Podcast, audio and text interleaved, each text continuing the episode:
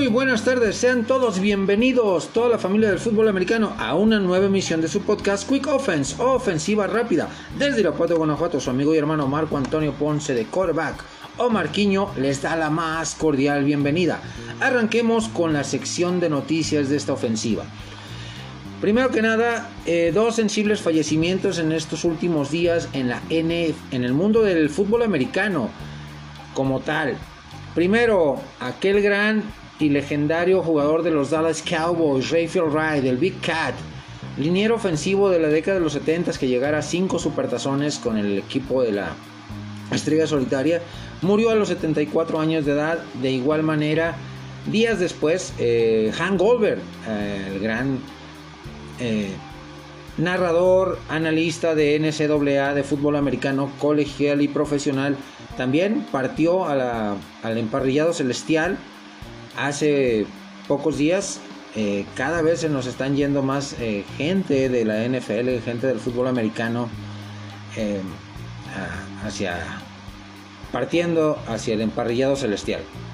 También como noticia, y lo vamos a meter dentro de las jugadas de la ofensiva, pero es un, trade bastante interesante, el cual voy a poner mi punto de vista. El que se dio hace un par de horas entre las Panteras de Carolina y los Cleveland Browns por Baker Mayfield, mariscal de campo.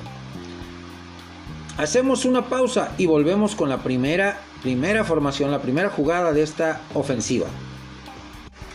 Primera jugada de esta ofensiva, estamos en nuestra yarda 20 tenemos dos tiempos fuera, la pausa de los dos minutos. Tenemos cuatro puntos de desventaja en el marcador, tenemos que remontar 80 yardas por delante, primera formación, formación pistol. Vamos a hacer un análisis, o voy a hacer un análisis rápido de los, eh, los pronósticos de la división este de la americana y de la nacional en la NFL de cara a la temporada 2022. Un análisis muy rápido de los ocho equipos que conforman la división este de estas dos eh, conferencias. Arrancamos con los cuatro equipos de la división, eh, división este de la AFC. Buffalo Bills. A título personal, Buffalo Bills va a ser el, gran mandón de esta división. Va a tener un récord de 14 ganados, 3 perdidos. Drafteó muy bien, tuvo un draft inteligente, interesante. Buenas adquisiciones en agencia libre. También buenas reestructuras de contrato en, jugadores claves, en jugadores claves como Stephon Diggs. La llegada de Von Miller, eh, recientemente ganador del Supertazón con los eh, Rams de Los Ángeles. Esto le va a dar un, plus a la defensiva, un, apoyo muy grande a Gregory Russo, a AJ Peneza también, eh, y, a todos los jugadores jóvenes que tiene el equipo de los Bills de Buffalo. Los Miami Dolphins, con un récord de 12 ganados, 5 perdidos, van a acceder a postemporada. Van a pelear palmo a palmo con Nueva Inglaterra eh, por el boleto de comodín, pero al final de cuentas Miami se va a quedar con el, con el boleto. Drafteó muy bien, le llegaron nuevas armas a Tuata Bailoa con Tyreek Hill, con corredores también. Eh, Mike, McDaniel, nuevo entrenador en jefe, nueva filosofía de corte ofensivo, va a ayudar mucho a Tuata Bailoa. Una línea ofensiva reforzada, una defensiva con Sabian Howard como líder, eh, pues, eh, eh, en muy buen plan. Los Patriotas de Nueva Inglaterra, criticados por todos lados, con un draft bastante medianito en cuanto a calidad, una agencia libre también muy pobre. Dejó ir a jugadores importantes. Mac Jones en su segundo año nos tiene que demostrar por qué fue un pick de primera ronda ser más consistente, no caerse en momentos importantes. Se ha visto muy bien eh, Mac Jones y, su cuadro de receptores en este offseason. Vamos a, esperar a que llegue la temporada. Con un récord de 11-6 se van a quedar en la orillita. New York Jets van a tener un récord de 7-10 esta temporada Eh, llegaron piezas importantes, draftearon de manera espectacular. Vamos a ver el impacto. Eh, que sean de impacto inmediato los novatos que llegaron, South Gardner y el resto de jugadores. Segundo año de, en la gestión de Robert Saleh como entrenador en jefe. Segundo año también como mariscal de campo de Zach Wilson. Eh, definitivamente tiene que haber una mejoría en el equipo de los Jets de Nueva York todavía no está para entrar en, la discusión, en la conversación de equipo contendiente, pero va dando pasos eh, muy firmes, va a dar pasos muy firmes. Llegaron gente interesante en la agencia libre, llegó gente interesante en el draft colegial. Vamos a ver cómo acomoda sus piezas Robert Saleh, entrenador en jefe, para la temporada 2022. Nos movemos con los cuatro equipos de la NFC Este. Los Dallas Cowboys, el equipo de la estrella solitaria. Gran talento, gran equipo. Eh, sin dudarlo, un récord de 13-4 es lo que le espera esta temporada como líder divisional nuevamente. Va a repetir como líder divisional. Eh, última oportunidad de Mike McCarthy para dar ese paso de calidad, ese siguiente paso en, en playoff no solamente quedarse en ronda de comodines o en ronda divisional, sino acceder a la final de conferencia o bien exigirle un poco más o un demasiado más y eh, que lleve al equipo de la estrella solitaria al juego grande, al juego grande, tan, tan sencillo. Jets de Nueva York, un equipo que también se ha reforzado, que se reforzó bien en agencia libre, que hizo un draft también de con talento bien cubriendo posiciones última oportunidad como mariscal de campo para Daniel Jones. Va a tener a, su lado, como tutor, como maestro, a, uno de, una de las mentes ofensivas eh, más importantes de la última década o de los últimos 20 años. En la persona de, Brian Dable como su nuevo entrenador en jefe. Saquon Barkley esperemos que esté sano, que sea una pieza importante. Kadarius Tony, el receptor abierto drafteado la temporada pasada, pues tiene que dar ese do de pecho y, salir avante como líder, como receptor eh, número uno en este equipo. Philadelphia Eagles, un equipo que drafteó ah, el, récord de los Giants. 9 ganados, 8 perdidos. Todavía no están para competir eh, por un lugar en, en postemporada. Philadelphia Eagles, 11 ganados, 6 perdidos. Draftearon de manera excelente, cubrieron necesidades, cubrieron posiciones que tenían que cubrir, le dieron profundidad a otras donde ya tenían talento pero necesitaban un, poco más de competencia. En agencia libre también se movieron, movieron muy bien sus piezas dentro del tablero de ajedrez, así es que Filadelfia está para eh, pelearle del tú a tú al equipo de los Vaqueros. Se va a quedar con el segundo lugar de la división. Washington Commanders Inmiscuido en grandes problemas fuera de cancha por escándalos con su dueño, escándalos con la gente de pantalón largo. Esperemos no afecte esto al equipo. Eh, draftearon muy bien. El regreso de, de Chase Young, su ala defensivo, su líder defensivo, después de haberse perdido bastantes partidos la temporada pasada por una lesión muy grave, pues va a regresar motivado. Eh, Jonathan, eh, Jonathan Allen también, un gran defensivo. Eh, pareja de Chase Young, ofensivamente van a tener un, avance si logra eh, Ron Rivera, si logra Ron Rivera, poner en su lugar a Carson Wentz, hacer lo que madure, hacer lo que crezca eh, mentalmente, porque talento lo tiene, talento tiene y de sobra Carson Wentz, pero mentalmente sí es muy disperso mentalmente, muy inmaduro, como dice su servidor, o con una frase muy, muy mencionada por mí, definitivamente no le sube el agua al tinaco con gran potencia y con mucha fluidez, pero de que tiene talento lo tiene. Vamos a ver si eh, en el sistema de los Washington Commanders encuentra ese lugar que no logró encontrar eh, en el equipo de los Indianapolis Colts la, temporada pasada. Eh, Carson Wentz, pero definitivamente va a ser una temporada de 6 ganados, 11 perdidos para el equipo de los Washington Commanders. ¿Qué opinan mis amigos? Para ustedes, ¿Qué equipo puede dar la sorpresa? ¿Qué equipo puede ser caballo negro en, esta, en estas dos divisiones? ¿Qué equipo tiene más posibilidades de los que no calificaron la temporada pasada de acceder a postemporada este 2022? Leo y escucho sus comentarios en mis diferentes redes sociales. Hemos avanzado con un pase a la zona de fuera de los números, nuestro receptor con una gran intervención a una sola mano logra quedarse con el balón de nuestra yarda 20 en nuestra yarda 43, 23 yardas de avance. Se sale del terreno de juego, no quemamos tiempo fuera, no quemamos pausa de los 2 minutos, nos queda 2 minutos 5 segundos.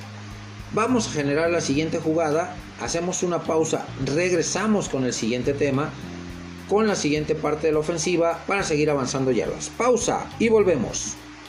Segunda jugada de esta ofensiva, vamos rápidamente con otra formación pistol.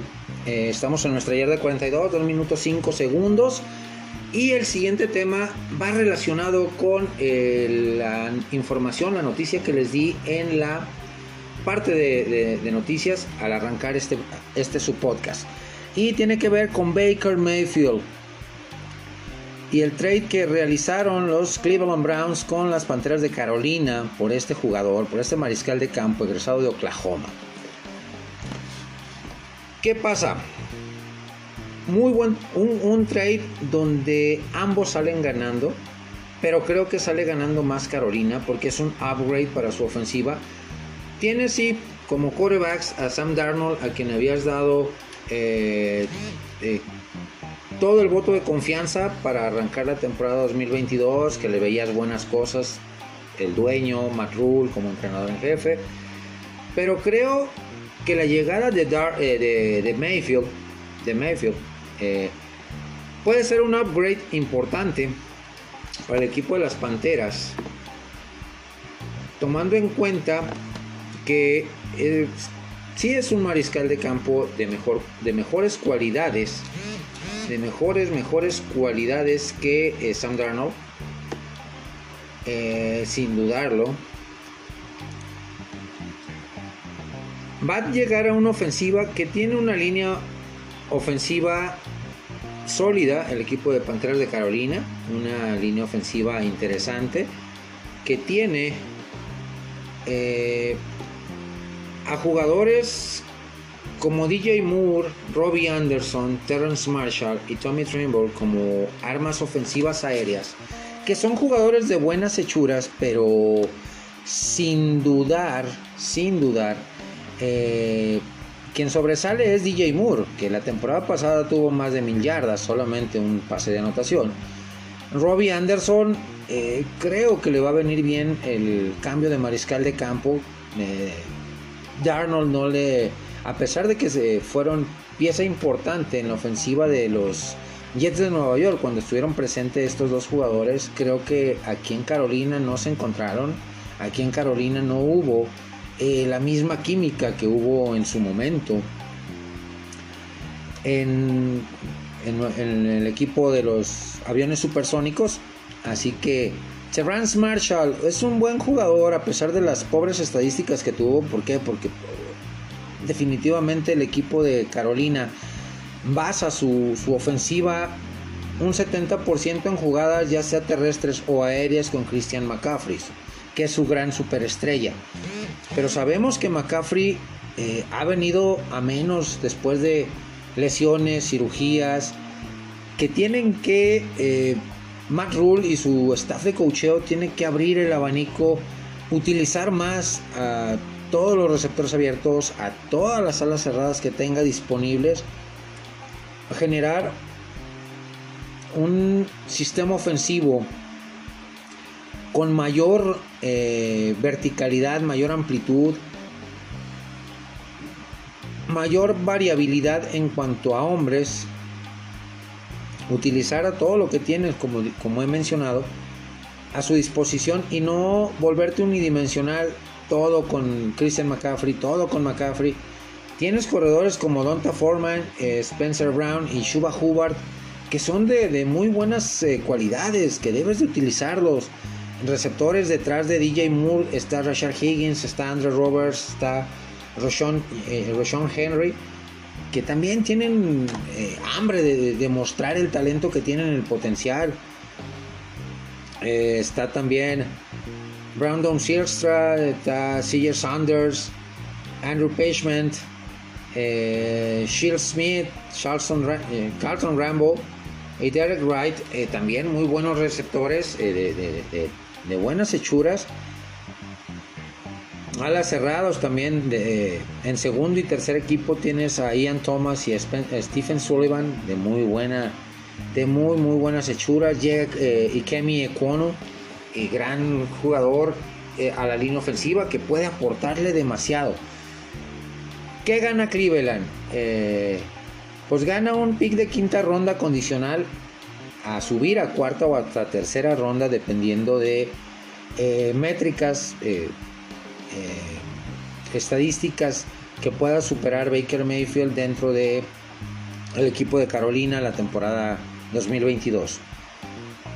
También eh, pues el pick de, quinta ronda y obviamente deshacerse de, Baker Mayfield que sinceramente ganas capital de draft pero pierdes ante una situación eh, de incógnita tremenda la que tiene ahorita el equipo de los Cleveland Browns por el tema de, eh, de Sean Watson que ya terminó su audiencia. Sí ya terminó.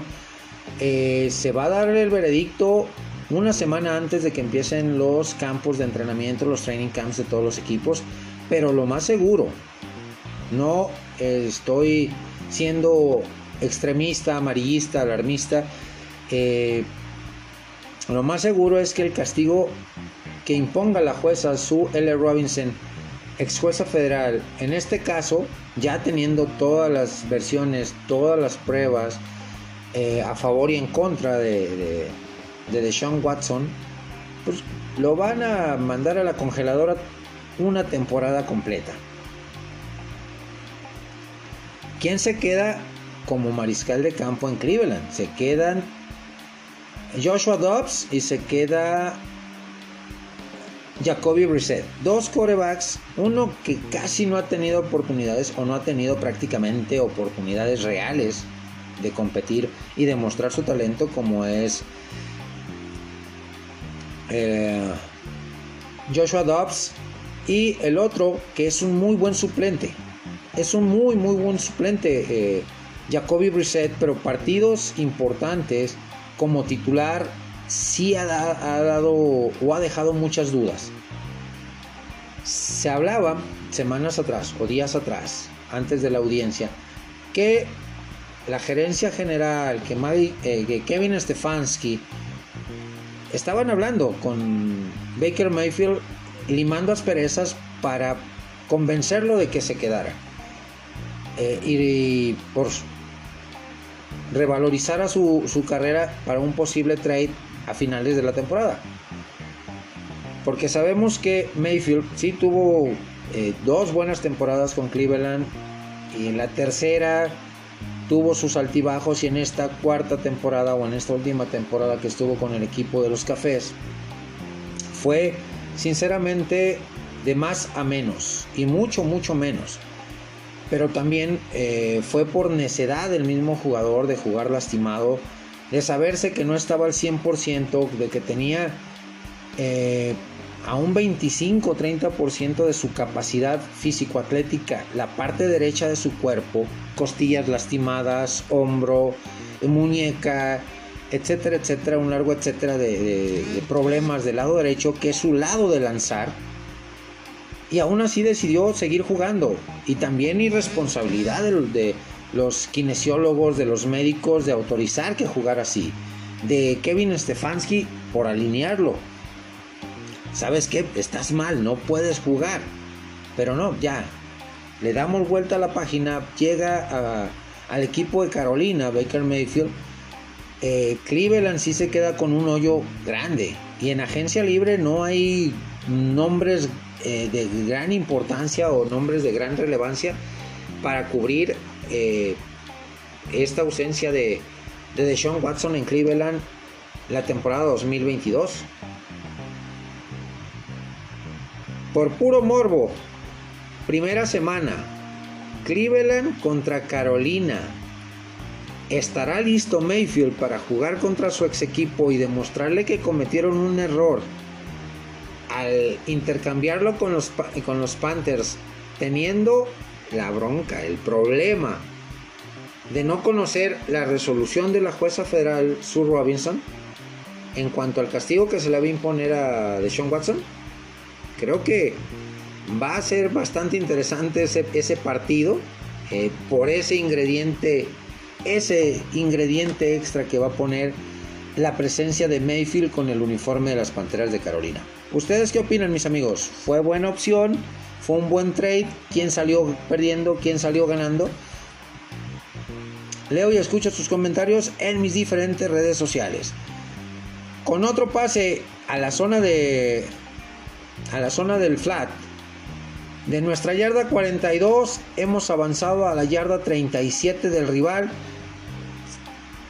1 minuto 55, pausa de los 2 minutos. Vamos a reorganizar nuestra ofensiva para eh, seguir avanzando en, este, en esta ofensiva y llegar a la zona prometida y darle vuelta al marcador para obtener la victoria. Pausa y volvemos. Regresamos con la ofensiva, mis amigos. Estamos en la yarda 35 del rival, 1 minuto 55. Estamos cada vez más cerca de anotar, de llegar a la zona prometida. Siguiente jugada, una formación eh, profesional, una formación I con fullback y corredor detrás del mariscal de campo, mariscal de campo bajo centro.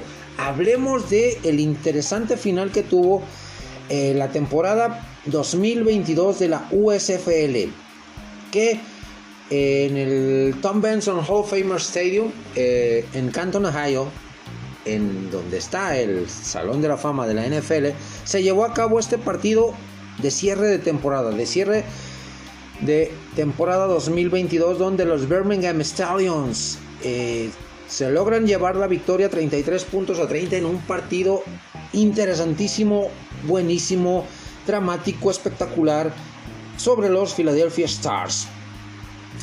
Un partido eh, llevado a cabo el fin de semana pasado, el 3 de julio para ser exactos, donde los dos equipos jugaron eh, a un muy buen nivel donde los dos equipos mostraron eh, un nivel de fútbol americano muy muy bueno, muy interesante. Birmingham tomó la, ventaja desde el primer cuarto con 10 puntos, eh, donde tuvo solamente como respuesta un gol de campo por parte de Filadelfia. la, en la segunda mitad, pues también en el segundo cuarto, en el segundo cuarto igual eh, Birmingham con 10 puntos por 6 eh, anotados eh, por parte del el equipo de las estrellas de Filadelfia, pues se lleva una ventaja de 20 puntos a 9 en la primera mitad. un partido interesante, un partido atractivo. En la segunda mitad, Philadelphia Stars anota 6 puntos más en el tercer cuarto, dejando en blanco al equipo de los de, los Birmingham Stallions, de los Cementales de Birmingham.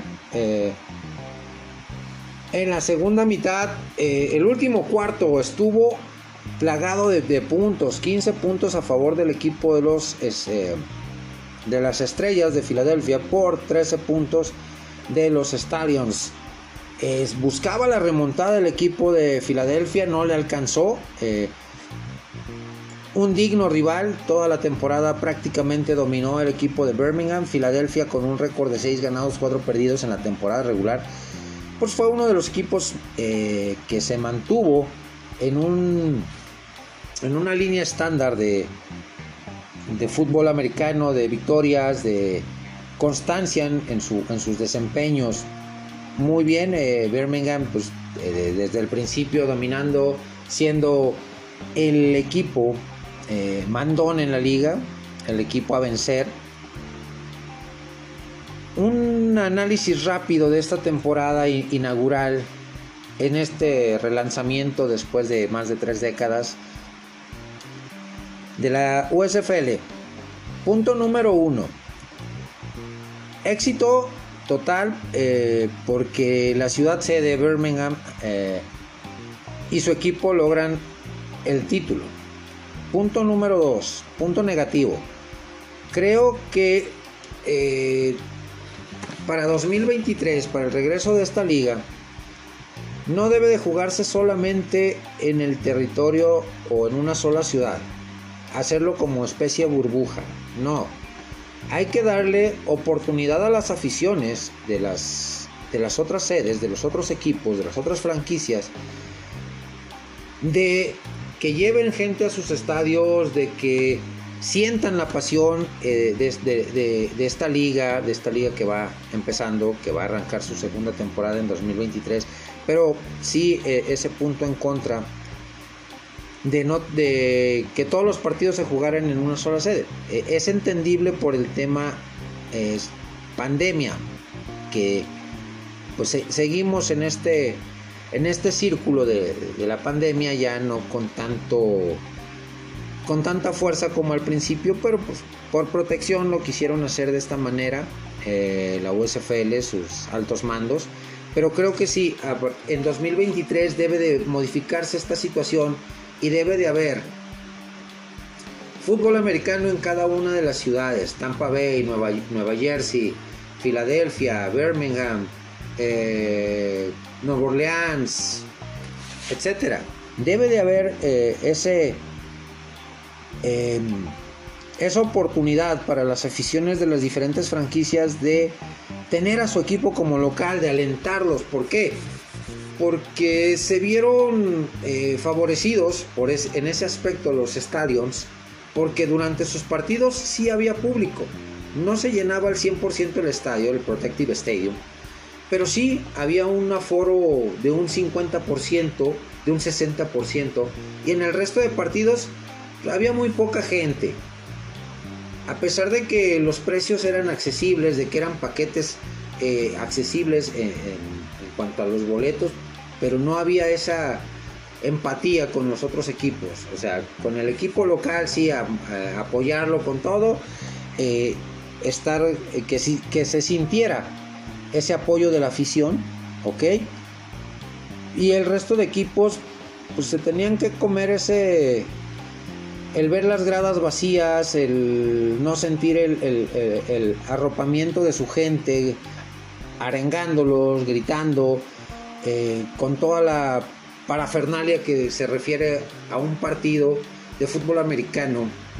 Y tener a tu la presión que siente el equipo visitante y tú como equipo local eh, la gran eh, o el, la el gran apoyo eh, que sientes cuando están tus aficionados, ese colorido que se da las gradas con tu afición, no lo sintieron el resto de equipos. Creo que como punto negativo, como, como observación para la dirigencia de la USFL para la temporada 2023 es eso, que cada equipo tenga sus partidos de local en su estadio, un estadio específico en sus, en sus, en sus ciudades sedes y pues viajar, o sea, el, trajín de los viajes de Birmingham a Filadelfia, de Filadelfia a Pittsburgh, de Pittsburgh a, Houston, etcétera, o sea, tiene que haber esa, esa situación dentro de este, esta liga para el crecimiento de la misma, para eh, dar ese siguiente paso en consolidar la USFL como una liga competitiva, como una liga atractiva visualmente en todo Estados Unidos y por supuesto abrir transmisiones en Latinoamérica, acá en México, este, Centro Sudamérica, donde nos, hay mucha, mucha afición de fútbol americano. Esperemos que nos presenta la, la USFL para el 2023 hemos avanzado en esta jugada. Un avance de solamente 7 yardas, una carrera con nuestro corredor, una carrera por afuera de los tackles. Tenemos que quemar el segundo de los tres tiempos fuera disponibles. Eh, para replantear la jugada, replantear la ofensiva, solamente 5 yardas de la 37 a la 32 del rival. tenemos que quemar tiempo fuera. Regresamos con, el, con la siguiente jugada después de una pequeña pausa. Pausa y volvemos. Regresamos, regresamos con la siguiente jugada, la siguiente formación en esta ofensiva rápida. Estamos en la yarda 32 del rival después de un tiempo fuera. Vamos con el siguiente, el siguiente down, la siguiente jugada. Segunda y 5 por avanzar. Y vamos con los resultados de la semana 5 en la Liga Europea de Fútbol Americano. Se llevó a cabo la semana número 5 con los siguientes resultados. Los el Berlin Thunder logra derrotar 34 puntos a 7, pasarle por arriba a los Centuriones de Colonia. El mismo día sábado, los Rams de Estambul cayeron 41 puntos a 7 contra los Dragones de Barcelona, que están en plan intratable, están de plano eh, invictos, jugando buen fútbol americano ofensivamente, defensivamente, gran balance de este equipo de Barcelona, eh, pues está en, en un gran, gran nivel.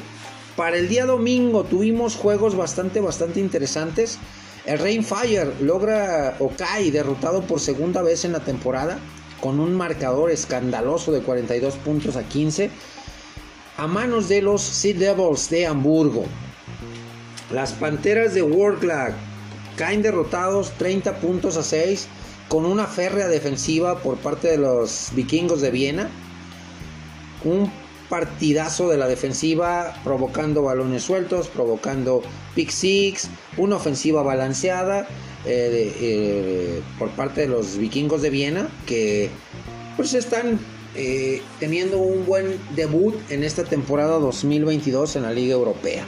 Nos vamos con el siguiente encuentro cerrado. Este encuentro fue cerradísimo entre la Galaxia de Frankfurt y el equipo de los Raiders de Tirol, donde el equipo de negro y plata de Tirol logra una victoria importante 23 puntos a 17, cerradísimo este partido sobre el equipo de la Galaxia de Frankfurt. Y para cerrar, para cerrar esta semana 5 de la Liga Europea, el equipo de los Reyes de Leipzig logran una victoria bastante, bastante importante porque venían de, de derrotas consecutivas sobre el débil equipo de la oleada de Stuttgart. El Stuttgart Surge que a pesar de que eh, le dio batalla, de que dio pelea en este partido, sigue cometiendo los errores que ha cometido desde el inicio, desde la semana número uno, lo cual está costando los partidos, en lo cual eh, definitivamente tiene que haber una reingeniería en este equipo de Stuttgart para pues mostrar algo de mejor nivel, algo de mejor nivel eh, que les pueda proporcionar resultados favorables, que les pueda proporcionar ese envión anímico para lo que resta de la temporada y no ser un equipo que termine con cero victorias en la temporada 2022. Para la semana número 6 bastantes atractivos los partidos que nos presenta la Liga Europea. El sábado, dos partidos, como siempre, dos partidos en sábado en esta liga. Los eh, Sea Devils de Hamburgo contra los Carneros de Estambul. Un partido donde los debutantes carneros de Estambul pues, quieren regresar a la senda de la victoria, donde el equipo de Estambul tiene que volver a tomar confianza, eh, sí o sí, pero el equipo de los Sea de Hamburgo eh, pues ya retomaron ese nivel que les vimos la temporada pasada, ese nivel dominante con la ofensiva explosiva, con la defensiva agresiva, defensiva sólida, intuitiva, eh, de, mucha anticipación. Así que va a ser un partido complicado para los eh, Rams de Estambul. Me quedo en el pronóstico de este partido con el equipo de los Sea Devils. Partido de alto octanaje para el mismo sábado, semana 6. Los invictos Dragones de Barcelona contra los Purple People Eaters, la defensiva de los Viena Vikings. Prueba de fuego para el equipo de Barcelona, sin dudarlo. Una defensiva férrea, una defensiva agresiva, intensa, una ofensiva balanceada que eh, presenta el equipo de los vikingos de Viena. Y Barcelona, pues, se está jugando su invicto, se está jugando prácticamente esa situación de, invicto ante un muy buen equipo, un equipo debutante que está dando muchos dolores de cabeza, que está dejando muy buenas sensaciones en la temporada regular. Berlin Thunder contra las Panteras de Warcloud. Berlín viene motivado. Berlín viene motivado después de ganar. Warcloud. Panthers vienen de una derrota dolorosísima, de una derrota eh, complicada. Dos realidades muy diferentes. Eh, Berlín está retomando poco a poco ese nivel que lo llevó a estar en niveles importantes la temporada pasada pero que esta temporada sí ha sido de altibajos. Y también el equipo de las Panteras de Warcloud, con muchos altibajos esta temporada, no, es, no ha mostrado ese mismo nivel que le vimos la temporada pasada. Mi pronóstico para este partido, Berlin Thunder se va con la victoria. Un partido para nada complicado. Un partido sencillito, un partido realmente sin dificultad para la galaxia de Frankfurt. Va contra el Stuttgart Surge, eh, que ha mostrado eh, nivel de competitividad, o mostró nivel de competitividad contra el Leipzig Kings la semana pasada, pero sin grandes cosas para escribir a casa cometiendo los mismos errores mentales, los mismos errores de ejecución que los partidos previos y que la temporada pasada. Y por su parte Frankfurt, pues retomando nivel, retomando buen fútbol americano, mostrando cosas interesantes a la ofensiva, cosas interesantes a la defensiva. Así que eh, pues va a ser un picnic para el equipo de la Galaxia. Centuriones de Colonia contra el Rainfire. Dos equipos que vienen de ser derrotados, de ser vapuleados, de que les pasaron por encima. Les anotaron más de 30 puntos en la semana 5. No van a buscar quién se las hizo, sino quién se las pague. Va a ser un partido intenso, va a ser un partido donde sí veo eh, mayor o, una ventaja muy mínima. Una ventaja muy mínima, no, no una gran ventaja a favor del Rainfire. Y me voy con el equipo de Rainfire para la obtención de la victoria. Y para cerrar la jornada número 6, tenemos el enfrentamiento entre los Leipzig Kings contra los Raiders de Tirol. Leipzig, que eh, viene de dos partidos complicados, uno con victoria, el otro con derrota, semana 4 y 5 respectivamente. Y los Raiders de Tirol vienen de dos victorias importantes, de dos victorias interesantes que a nivel anímico los ponen en una posición muy muy ventajosa perdón, sobre el equipo de Leipzig. Partido intenso, partido interesante. Me quedo con el equipo de Leipzig Kings para la victoria. Hemos avanzado eh, en una doble reversible de la yarda 32 a la yarda 25 obtenemos el primero y 10, vamos con una jugada en serie, jugadas sin reunión para avanzar, seguir avanzando. Y en esta ocasión, con una misma formación, formación pistol, vamos con los resultados de la semana 4 en la Liga Canadiense de Fútbol Americano Profesional. En un entretenido, divertido partido, eh, los BC Lions logran la victoria sobre los Red Blacks de Ottawa 34 puntos a 31. Partido de verdad espectacular. Para abrir el mes de julio, el viernes eh, primero de julio, los Edmonton Elks dan la sorpresa, dan la campanada y superan a los Tiger Cats de Hamilton por 25 puntos a 29. Partido también bastante atractivo donde Edmonton jugó buena defensiva, tuvo balance en su ofensiva y pues se lleva la victoria. Bastante, bastante interesante. El sábado 2 de julio, Montreal contra Saskatchewan Rough Raiders. Un partido donde Saskatchewan tenía que sacarse la, espinita. Era la segunda vez, o, es la, o fue la segunda vez que se enfrentaron en temporada regular. Fue la segunda vez que se enfrentaron. La primera, Montreal le pasó por encima a Saskatchewan en semana 3. Esta semana 4, Saskatchewan se sacó la espina, ganando 41 puntos a 20.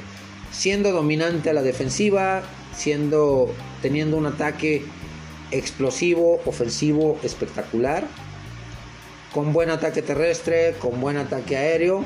Así que se sacó la, espinita y logra la victoria. Para el lunes 4 de julio, en un cerradísimo partido, los Blue Bombers de Winnipeg logran la victoria por la mínima diferencia, 23 puntos a 22 sobre los Argonautas de Toronto. Bastante, bastante intenso este partido, ¿eh? Eh, para la semana número 5 tenemos solamente tres partidos. Cagliari, que descansó esta semana número 4, la semana pasada, enfrenta a los motivados alces de Edmonton. Los Red Blacks de Ottawa, que vienen de eh, caer, se enfrentan a unos motivados. Eh, Saskatchewan Rough Raiders, que vienen de ganar y pasarle por encima al, equipo de Montreal. En el primer partido me voy con la estampida de Cagliari para obtener la victoria. En el segundo, pronóstico reservado eh, para el partido, pero me quedo con los Red Blacks de Ottawa. Y el último partido, el sábado 9 de julio, los Blue Bombers de Winnipeg contra los BC Lions. Partido interesante, partido atractivo. Eh, me quedo con los Blue Bombers de Winnipeg para la obtención de la victoria. Eh, pues esta jugada en formación pistol nuevamente con un pase a la zona de eh, exterior de los números con una buena recepción de nuestro receptor abierto sin poderse salir hacia las bandas nos pone en la yarda 14 del rival. Tenemos que quemar nuestro último tiempo fuera para organizar nuestra ofensiva y buscar la anotación sí o sí. Pausa y volvemos. Yarda 14 del rival, estamos a punto de anotar, vamos con otra formación pistol en esta ofensiva. Y el tema es Pregunta para toda la afición de los 49 de San Francisco. ¿Quién para mariscal de campo titular en la temporada 2022? ¿Jimmy G o Trey Lance? Escucha sus respuestas en mis diferentes redes sociales, mis hermanos. A título personal, creo que ya está listo eh, Trey Lance para tomar las riendas del equipo. Jimmy Garoppolo es un gran mariscal de campo, un mariscal de campo que estando sano puede llevar al equipo a, niveles muy altos al supertazón, como lo demostró.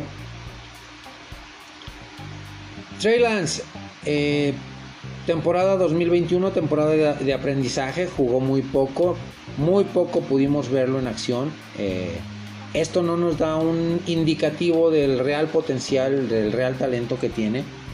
Así que creo sinceramente que, eh, pues como lo ha dicho Johnny Lynch, como lo ha dicho eh, su mismo entrenador en jefe, Kyle Shanahan, ya está listo Trey Lance. ¿Por qué? Porque viene de un programa colegial eh, con ofensiva prácticamente profesional, donde la mayor parte de los snaps que jugó fue bajo centro, donde demostró que tiene muy buen brazo, muy buena lectura de, defensivas, sabe improvisar, eh, muy inteligente para correr, no es un coreback, un coreback, perdón, correlón eh, como tal, sino que sabe utilizar sus piernas eh, en momentos específicos, en jugadas rotas, pero primero busca ubicar a sus receptores, para lanzar pases. Y eso obviamente le da un, plus importante, le da una, un plus eh, interesante a lo que es eh, la versatilidad de este mariscal de campo. Si es una doble amenaza como tal, porque atléticamente eh, es muy fuerte, atléticamente corriendo es muy difícil de, frenarlo. No le rehuye al golpeo, pero también es, inteligente y sabe protegerse. no es tanto un coreback de bolsillo, como lo es Jimmy Garoppolo, que eh, Jimmy Garoppolo también tiene grandes cualidades, es un jugador interesante, un jugador atractivo de ver eh, en el terreno de juego, tiene liderazgo, sí es propenso a cometer errores en, momentos, en momentos importantes de los partidos y que le han costado a los 49 de San Francisco como tal. El único problema que veo yo es el retiro de Alex Mack, el centro.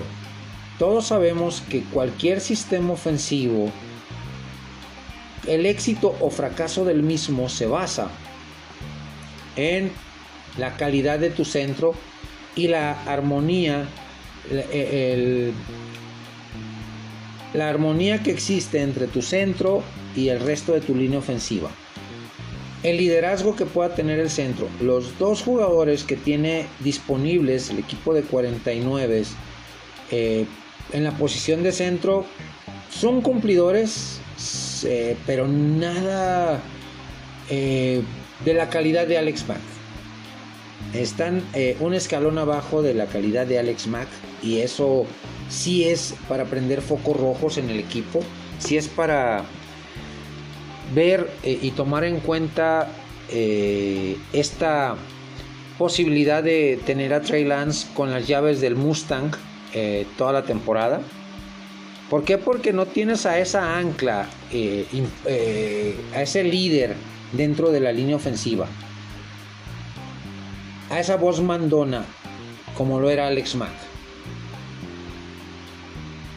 Tiene que trabajar mucho el, coordinador de línea ofensiva de los 49 de San Francisco, el coordinador ofensivo también, eh, nuevo coordinador ofensivo, porque se les fue Mike McDaniel eh, y Mike LeFleur también. Eh, creo sinceramente, sinceramente creo que si le sueltas a Trey Lance la ofensiva desde el primer partido de temporada regular 2022, sí va a haber un periodo de adaptación en el cual pues vas a tener que eh, recurrir a poner a Jimmy G detrás de centro eh, el último cuarto o la segunda, las segundas mitades de los partidos. Uno, para que Trey Lance no pierda confianza Dos, eh, para que Trey Lance eh, se vaya fogueando poco a poco, no soltarlo a la cueva de los leones de un solo fregadazo. Y que vaya eh, teniendo esa sinergia, esa empatía con su mariscal de campo, con su línea, con sus receptores también, con sus corredores. Y ya a partir de la semana 4, semana 5, por soltarle eh, la ofensiva, eh, ahora sí, partido completo a Trey Lance. Y por si se llegase a lesionar, tener a Jimmy Garoppolo disponible, no cortarlo. Se habla mucho de que pueden cortar a Jimmy G. Pero detrás de, de, Trey Lance no hay un mariscal de campo de, de, de calidad, ¿eh? no hay un mariscal de campo confiable. Está Brock Party, eh, Mr. Irrelevant, que fue tomado en el draft colegial eh, de este 2022 en, eh, fue tomado en, en, el draft de, este, de 2022 en la última ronda como el último pick disponible así que no veo, no veo eh, ah, detrás de de Trey Lance a un mariscal de campo lo suficientemente confiable. A menos que mantengan a Jimmy G como soporte de Trey Lance, como soporte, como backup eh, confiable, como póliza de garantía confiable detrás del joven mariscal de campo. ¿Qué opinan mis amigos y mi familia de el, el equipo de los 49 de San Francisco? Para ustedes, ¿quién de titular? ¿Trey Lance o Jimmy G? Leo y escucho sus comentarios en mis diferentes redes sociales. Con un pase al slot a nuestro ala cerrada, hemos logrado avanzar de la yarda 14 a la yarda 2 del rival. No tenemos tiempo fuera, tenemos que ir sí o sí a soltar el balón, reorganizar la ofensiva y buscar anotar, buscar ese, esa anotación que le dé la vuelta al marcador. Pausa y volvemos. Yarda 2, formación de poder para cerrar esta ofensiva. Hablemos de la NCAA donde eh, se dan noticias importantes, donde se dan eh, noticias de cambios a partir de, de 2024, donde las tradicionales universidades del sur de California, los troyanos y UCLA, pasarán de Pac-12 a Big Ten en 2024. Este cambio les va a favorecer mayor competencia, eh, una competencia más real, al igual que en 2025 ya se ah, aprobó o está en pláticas el cambio de tres universidades a la conferencia SEC, como lo son los Utah Utes, los eh, Broncos de Boise State y el, equipo de los Buffalo Colorados, los, los Búfalos de Colorado, perdón bastante, bastante atractivo, ¿eh? todos estos cambios, eh, modificaciones en las conferencias para generar mayor eh, competitividad en las mismas, para generar mayor rating televisivo con este tipo de, de cambios. definitivamente uno de los grandes movimientos también que se van a presentar a nivel colegial a partir de 2023 es la llegada de Ash Manning a los coreback a los cuernos largos de Texas, eh, decisión que ya tomó el, nieto de Archie Manning, sobrino de Peyton y Eli Manning, eh, con gran talento eh, y, el mejor prospecto de high school en mucho tiempo. Así que pues se vienen cambios importantes en temporadas próximas para la NCAA, definitivamente, pues vamos a seguirlos, vamos a seguir a, la NCAA y con eh, a estos equipos, ver qué, qué también le sienta el cambio a cada uno de ellos, qué tanto se adaptan a, la nueva, a, a su nueva división, a su nueva conferencia y definitivamente ver el talento que tiene cada una de estas universidades. Hemos anotado con una carrera de poder, mis amigos. Eh, touchdown, le damos la vuelta al marcador. Vamos con el punto extra. Y el punto extra en esta ofensiva tiene que ver con el equipo de la estrella solitaria y el fuerte rumor que se ha suscitado eh, durante días, días atrás, donde colocan al veterano receptor abierto Julio Jones en el equipo de la estrella solitaria. Un Julio Jones que viene de firmar dos temporadas para el olvido, con menos de mil yardas, con muchas lesiones, eh, perdiéndose prácticamente 10 partidos por temporada. Aquí la gran interrogante es en qué parte del depth chart de receptores abiertos entraría o a quién de los que tienes actualmente en roster darías de baja para darle cabida a Julio Jones. Acabas de draftear a Jalen Tolbert, eh, receptor abierto novato, de muy buenas manos, de buena estatura, que ha dejado muy buenas impresiones en, la, en el feudo de, los, eh, de la estrella solitaria en este off-season. Tienes a CD Lamb, eh, que pasó a ser tu receptor número uno. Tienes a Michael Gallup que le acabas de ofrecer una extensión de contrato bastante lucrativa. Y tienes a James Washington, proveniente de los Pittsburgh Steelers, que si nos vamos a la a poner en balanza lo que ha hecho eh, James Washington eh, sus últimas cuatro temporadas y lo que ha hecho eh, Julio Jones por número se lo lleva de manera exponencial Julio Jones a, James Washington, sin dudarlo. Pero el tema lesiones sí eh, eh, está siendo un factor importante para que no se cierre la negociación hasta este momento con eh, Julio Jones. Para ustedes, aficionados de Azul y Plata, sería buena opción que llegue Julio Jones al roster de los Dallas Cowboys. ¿Qué aportaría ¿Qué beneficios traería? Leo y escucho sus comentarios en mis diferentes redes sociales. Con esto, con esto hemos cerrado nuestra ofensiva bastante, bastante intensa. Le dimos la vuelta al marcador, ganamos el partido. Así que, pues no nos queda más que disfrutar la victoria y esperarnos a la siguiente semana para una nueva emisión de su podcast Quick Offense. Saludos cordiales y bendiciones a todos. Hasta la próxima.